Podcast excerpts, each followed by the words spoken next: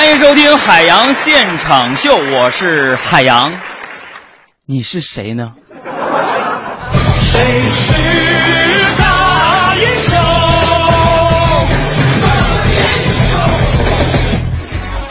最近呢，有人说我骄傲了，跟我打招呼我都不回应了。我今天特别想在节目当中回应一下我身边的这些朋友们，其实你们错了，各位，不要跟我一般见识，我的眼眼镜丢了，我看不见你们呢。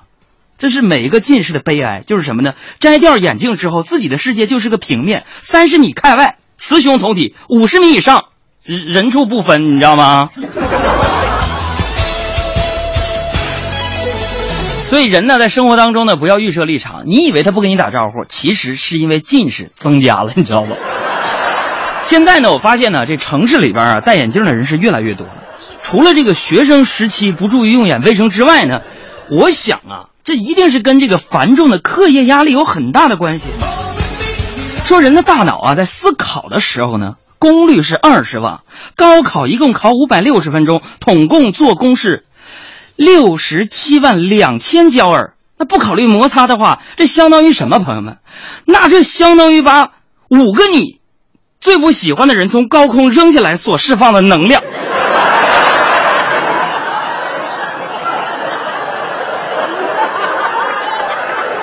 最近呢，我遇到了一个难题，想在节目当中呢请教一下大家伙。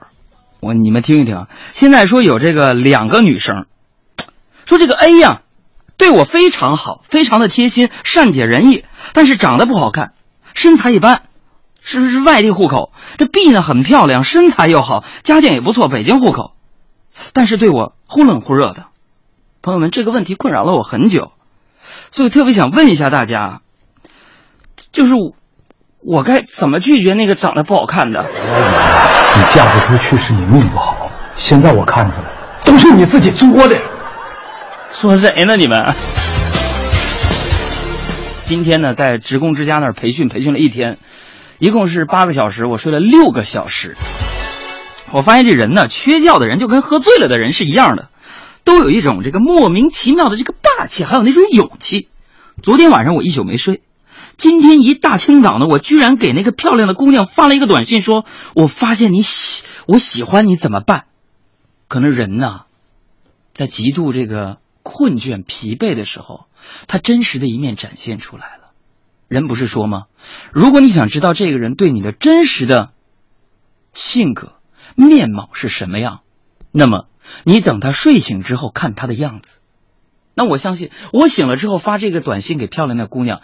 那是我个人感觉自己真的喜欢上他了，我就发了一条短信给他，我说我发现我喜欢你了，怎么办呢？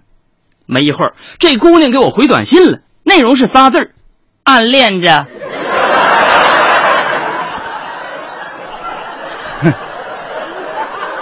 朋友们，尽管呢我是被婉言的拒绝了，但是呢我还是为自己的这份勇气而骄傲。那大家都知道，我是一个非常节俭的人啊。不论是这个感情还是钱，咱们可以戛然而止，对不对？虽说覆手覆水难收，但是我这人特别有节制。你就比如说我节约这个特点吧，就不论感情还是钱，我都非常节约。那我平时呢不乱花钱，因为我穷嘛。我就听说这旅游能拓展视野啊，所以我就花了几天晚上的时间。我就用这个谷歌街景环游了一遍世界，世界观改变了。重要的是，我一分钱没花。我在想啊，if 有一天，如果有一天我真的有机会能够环游世界的话，那么最基本的要求那是，朋友们语言要过关。就是我上中学的时候吧，老师经常问我问题，说海洋，你你回答一下这个问题呗。当然，老师是用英语问我。我通常站起来就回答，就站起来说：“呃，是 teacher，sorry I'm not。”老师说不但我这单词不标准，而且这语法都不对。我我觉得语言要过过关呢。鉴于我自己对于自己六级英语水平还不太满足，所以今天早上的时候，我早早的让小艾给我报了一个英语口语班。然后那老师信誓旦旦的说，保证两周就能跟老外流畅的面对面交流。朋友们，后来我打听了一下，我下午去上课了，我都不用两周，我当天就检验出成果了。什么两周就能跟老师面对面交流，下午就能面对面流利的交流？有人说为什么？那老师汉语说的嘎嘎的。现在呢，这老外能说一口流利的中文呢，那已经是屡见不鲜了。这也多亏了，因为这个白话文啊，渐渐取代了文言文的功劳。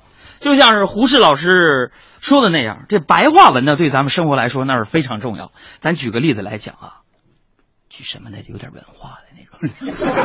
就比如说四个大字，四个成语是“五八同城”，那这是四个字吧，文言文。